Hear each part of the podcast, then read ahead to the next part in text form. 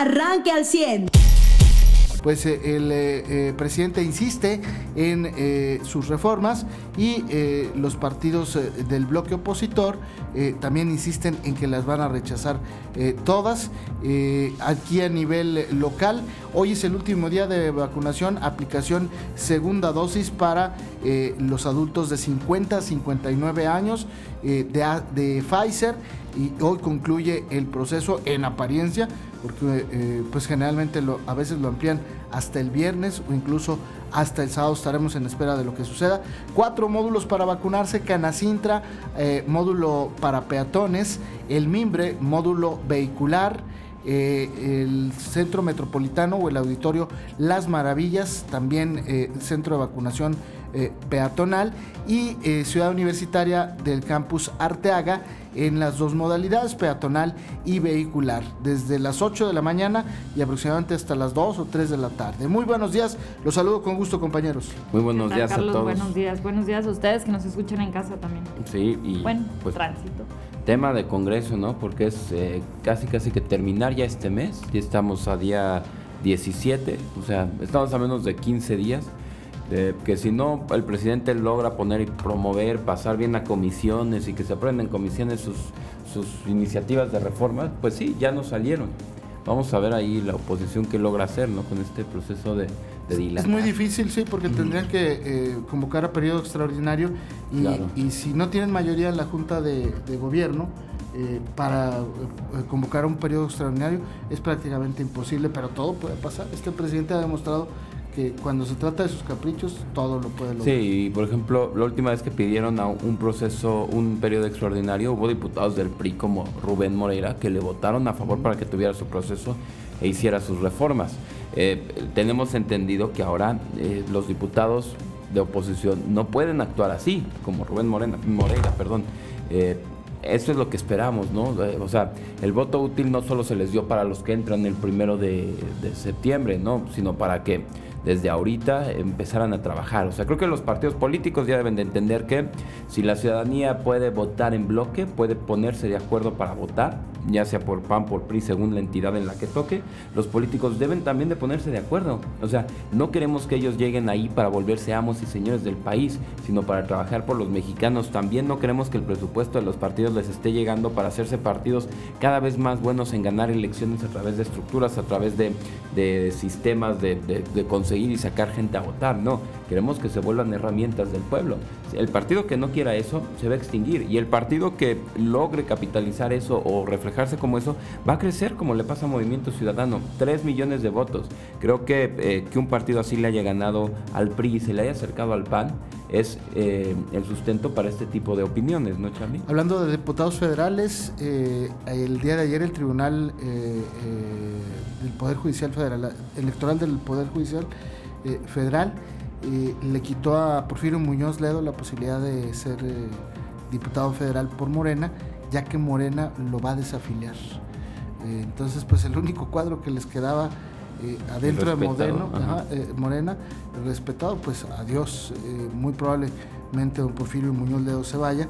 Me llamó mucho la atención también la declaración de Javier Corral a nivel nacional, que dijo que si renunciara al PAN, me parece que hay un pleito con el PAN, porque él pierde la gobernatura en Chihuahua, votaría por Movimiento Ciudadano Aguas, porque parece que ese es el partido para muchos. y la encuesta de Grupo Reforma, que publican el día de hoy, del presidente y de Claudia Sheinbaum allí en la Ciudad de México. Eh, creció la desaprobación del presidente en la Ciudad de México, es decir, eh, su nivel de desaprobación era del 41% y subió al 53% de diciembre a junio, eh, de diciembre del año pasado a junio de este 2021.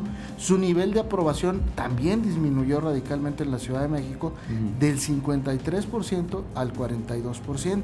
Es decir, lo que vimos en las urnas, los resultados en la Ciudad de México se reflejan en esta encuesta. Eso es para Andrés Manuel López. Para Claudia Sheinbaum, ella en diciembre del año pasado tenía un nivel de aprobación del 64%, cayó en este mes de junio al 40%, eh, perdón, al 53%. Su nivel de desaprobación aumentó, es decir, el 27% que tenía de nivel de aprobación, que era muy bajo, de desaprobación, discúlpeme, en diciembre aumenta a un 40% en junio del 2021. No por nada perdieron la mitad de las alcaldías allá en la Ciudad de México. Claro, y pues con temas donde la ciudadanía queda inquieta, no queda satisfecha, como el tema de la línea 12, pues va a seguir así. El tema de Corral a mí me parece bastante interesante. No hay que, no hay que olvidar ya, eh, para entender mucho la actuación política que viene y que, y que ya empieza a notarse, eh, los estados que tienen elecciones el próximo año. Es decir, ellos ya están prácticamente en labor electoral. Uno es Tamaulipas, cabeza de vaca tiene de dos. Entre apoyar a un PAN que no tiene cómo ganar y ya lo demostró en la elección pasada, o apoyar un movimiento ciudadano. Y bueno, pero un PAN estatal, porque un PAN, un PAN estatal, sí, sí, sí, sí, sí, exacto, sí, sí, sí. Un PAN estatal, un PAN que a nivel estatal no ganó el Congreso, me refiero. Entonces, esto es interesante y es, eh, creo que, eh, un tema bastante crucial para Movimiento Ciudadano, que sería llegar al menos ya a tres estados, ¿no? Y tener, eh, pues, puertos eh, fronterizos del norte de los más importantes, eh, al menos el de los de Reynosa. Eh, también en Aguascalientes va a haber cambio que, de, gobierno. En Durango, que ayer veíamos este arranque del programa Sembrando Vidas, un programa que eh, pues no, entraba al norte, era todo en el sureste. Pero ahora que va a haber elecciones en Durango, ayer empiezan a darle a toda la gente del campo recursos para que siembre en el desierto. Que ayer es lo que al reto vamos a escuchar con la diputada Lupito ayer de, oye, pues si allá también cumple las, las reglas de operación, aquí también el programa. ¿Por qué a la gente de aquí de Coahuila no la atiendes? Va a ser hasta el siguiente año que nos vaya a tocar la elección, que empieza Sembrando Vidas, o sea, como ahorita está descaradamente en Durango, Quintana Roo, que bueno, tienen que meterle con todo lo del Tren Maya, Oaxaca e Hidalgo. Son los estados donde usted no se sorprenda cada vez que ve ahí programas sociales, anuncios del gobierno federal, eh, intentar invertirle, sobre todo en programas sociales, ¿no? Ellos van directo a dárselo a la gente, no y obra que no es nada nuevo tampoco que eso suceda, que los programas sociales se fortalezcan en los lugares en donde el gobierno federal va a tener, eh, bueno, donde habrá elecciones y pues siempre pues, entran ahí los brazos del... Al, más puro estilo del viejo PRI, ¿no? Sí, el tema es la exclusión de otros estados, creo yo. Lo que llama la atención es este programa de Sembrando Vidas. Este programa de Sembrando Vidas, este programa de los arbolitos, la verdad es que... no ha jalado. No ha jalado. O sea, ya en los estados en donde se ha hecho, no ha funcionado. Hay un boquete económico fuerte donde pues no se entrega la cantidad de árboles, no, o sea, no da un resultado. O sea, no, no da el resultado que se busca y al fin de cuentas es una fuga de dinero tremenda. Claro, pero pues, electoralmente funciona. ¿Qué es lo que sucede con Sembrando Ayer Marcelo Ebrard eh, hizo un pronunciamiento respecto a la línea 12. La línea 12 ya confirma en su primer eh, diagnóstico. El dictamen de la. Dictamen, su primer dictamen de la empresa. DNB. Bueno, pues que eh, son errores estructurales. Marcelo Ebrard ya reconoce que él tuvo responsabilidad porque dice que fue una decisión colegiada el abrir el metro antes del tiempo eh, eh, que determinación o de entrega por parte de la empresa, las empresas constructoras. ¿Colegiada incluye a quién? ¿A la eh, federación? No, sé. ¿O gente que dependía de él nada más? No sé, él lo que dijo es que fue una decisión colegiada. me parece que ya está aceptando que él es el responsable y me parece que con esto, dentro de Morena y con el Fuego Amigo, él ya estaría aceptando pues que eh, sus posibilidades de ser candidato presidencial disminuyen al día de hoy radicalmente. Así es, el día de ayer en, este tema de la, de la, línea 12, pues la información eh, importante fue esa, que los daños estructurales que había en la línea 12 fueron los causantes de este accidente, daños estructurales al momento de la construcción, daños como por ejemplo eh, que se usaron diferentes tipos de concreto, que los que estaban estipulados, este, y, otros, y otras cosas así como muy técnicas y entonces Marcelo Ebrard sale a decir justo esto, Carlos, que eh, la decisión que se tomó de abrir la línea 12 antes de tiempo, curiosamente cinco días antes de que Marcelo se fuera y antes de que terminara su periodo y él quería colgarse esa medalla, fue una decisión que se tomó de manera colegiada. Eh, sin embargo, bueno, pues esto como, como bien lo dices, ya pone en jaque al mismo Marcelo Ebrard, que empieza a, echarle la bolita un poco a Mancera. Eh, y por otro lado, también Claudia Sheinbaum ya está formando un comité en el que pues se va a abrir otra vez la línea del Metro 12. Mancera ayer también se pronunció y dijo, tengo todos los reportes de mantenimiento que se le dio a la línea 12. En el momento que me requieran los puedo presentar. Pero sí saben de la falla. Por supuesto, claro, porque, él, consigue ser, él consigue ser jefe del gobierno de la Ciudad de México después de Ebrard, justamente. Pero imagínate que Claudio Sheinbaum tiene el cinismo y el descaro de, de ahorita salir a decir que una obra de 26 mil millones de pesos, o sea, si tú como ciudadano, como gobernante, lo que sea, porque como persona jamás lo vas a contar, tuvieras la posibilidad de ejercer 26 mil millones de pesos, no lo haces en una obra donde resulta que un No lo soldador, arriesgar. como dice Claudio Sheinbaum, es que fue un error de unos soldadores que pusieron mal unas cosas y pues, a ver, nadie ¿Quién fregados, si- vaya, si con menos compras calidad internacional, ¿de dónde sacan ellos que el error puede ser de unos soldadores? No, Evidentemente sí. sabían que algo estaba Y mal. además lo hizo la constructora No de es una- caso, que ha hecho cuantas cosas donde Claro. no hay accidentes. Claro, no es, no es un error así de que es que salió mal algo que ocultaron unos Y trabajadores. todas las obras grandes. No, y eh, además- todas las obras grandes de, del gobierno de la Ciudad de México las ha hecho Grupo Carso. Claro. Pues sí, también ponen ahí en la responsabilidad a, a Carlos O sea. Slim. Y además, bueno, por más comités o subcomités técnicos, por más de lo que quiera decir Marcelo Ebrard, Ajá. él era el jefe O sea, de esto fue una decisión colegiada, es quiero echar culpas, quiero Sí. disminuir mi responsabilidad. Por más subcomités o, o subcomités, lo que sea, él o expertos contratados, lo que sea, él era el jefe Sí. de gobierno en ese O momento. sea, él, Ahí va a caer todos los, o sea, los que siguieron fueron nueve años de nadie revisó nada. Eso es, ajá, esa es la corresponsabilidad. Pero pues la principal de Ahora, lo que sí es que Claudia Sheinbaum está en el poder en este momento. Claudia Sheinbaum tiene el poder para crear este comité técnico para la rehabilitación y puesta en marcha de la línea 12 y entonces a- hacer otro tipo de trabajo de comunicación política, a final de Claro. cuentas, que le va a, que le va a poder ayudar en ese sentido. Y, y Claudia Sheinbaum tiene los contratos actuales con la empresa que hizo el peritaje. También no se nos olvide. Entonces, digo, no es que le vayamos a creer ciegamente a este peritaje, ¿no? O sea, ¿quién hace el peritaje? La empresa con la que Claudia Sheinbaum tiene contratos comerciales, Claudia Sheinbaum como gobierno, con la, la empresa con la que Claudia Sheinbaum puede, por asignación directa, subirle presupuesto, por, eh, por asignación quitarle, darle más contratos. Entonces tampoco es como que sea tan, tan fiable y tan así canon y dogma de lo que publicó este reporte, ¿no? Este Muy estudio. bien. Pues de eso y más vamos a platicar, Mariano. eh, eh, el, el día de hoy, eh, pues como le decíamos, la vacunación va a continuar y es el último día aquí en Coahuila. Ya para los- las segundas dosis, ya se espera que con esto, ajá, la gente que, que más lo necesita de acuerdo a las estadísticas, pues ya esté vacunada. ¿no? Sobre todo en el rango de 50 a 59. Lo que sí es que eh, reconocieron los servidores de la Nación que no hay fecha para los de 40 a 49. El delegado del Seguro Social ayer estuvo eh, en el CRIT y ahí declaró que las clínicas están listas para cuando las requieran.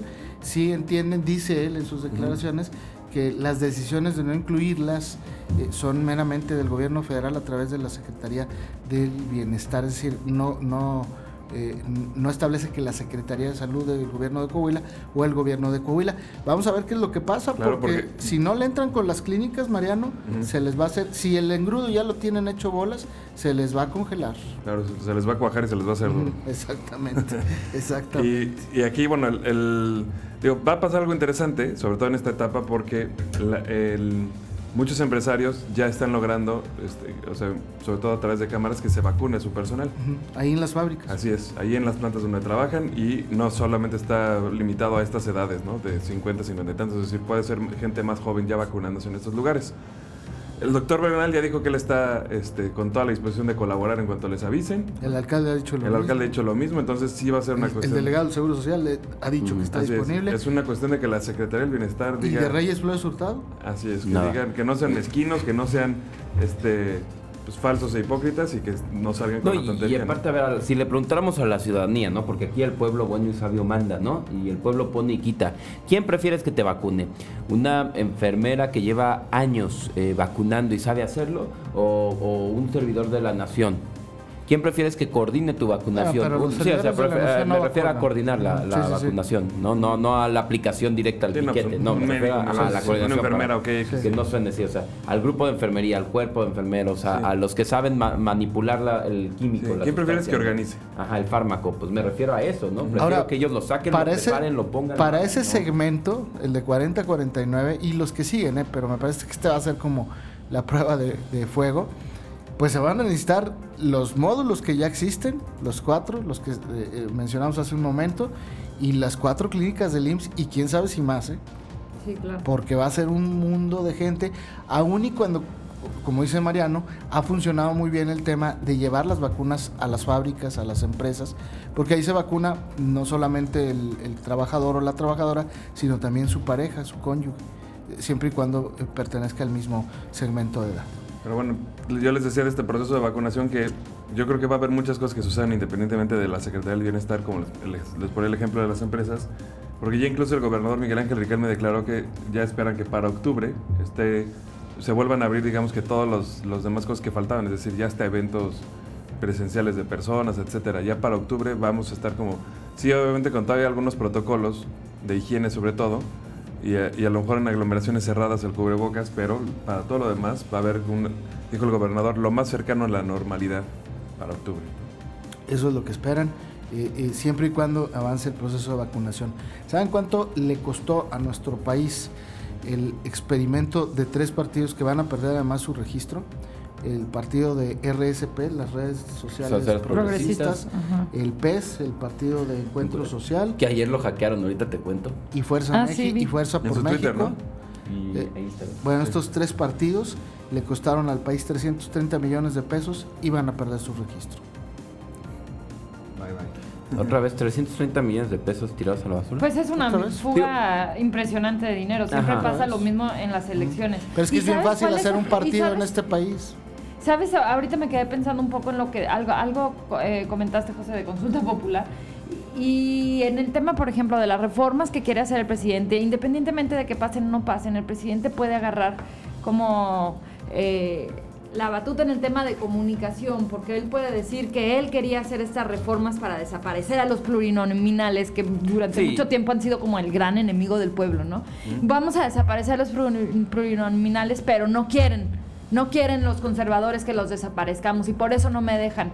Y quiero desaparecer para reformar el, tema electoral en México porque ahí están estos 30, mi- no sé cuántos millones eh, tirados a la basura. Y yo que soy bueno y yo quiero hacerlo porque el pueblo merece que ese dinero mejor se aplique en el pueblo.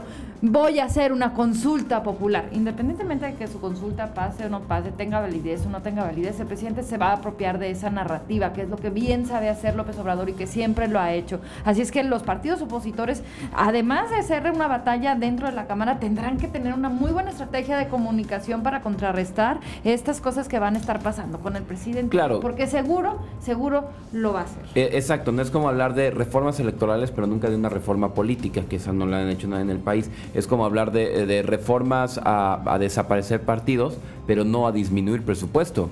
O sea, que salga el presidente a decir, vamos a disminuir el, par- el, el presupuesto de partidos políticos, a disminuirlo sustancialmente. O sea, porque aquí, ¿qué hubiera pasado? Si esos partidos no existían, esos 300 millones, Charlie, se repartían entre los que ya existen. No es que la bolsa No baje. ahorrar, no Exacto. Es como dice el dicho, ¿no? Entre menos burros, más solotes, les queda perfecto. Eh, eso es lo que pasaría. Necesitamos una reforma en la que el presupuesto de partidos se disminuye. 268 mil pesos le costó a Morena su spot, de- es la multa, por el spot de las vacunas. Nada más, 268 mil. Y es gravísimo. ¿Eh? 268 mil es el sueldo de dos diputados Sí, al o mes. menos, Ajá. Wow. 268 mil pesos se mete en boletos de avión el presidente en una girita. con No, claro, o sea, no es nada lo que les tocó Nada. inventar, ir a mentir. No, que pues seguramente Mario Delgado está riendo. Pues claro que sí, ha de ser como, eh, como cuando te hacen cosquillas en los pies, Ajá. ¿no? Eh, te ríes. Usted ya está informado. Pero puedes seguir recibiendo los acontecimientos más importantes en nuestras redes sociales. Nuestras páginas de Facebook son Carlos Caldito Aguilar, José Lo de Velasco y Mariano de Velasco. Al 100.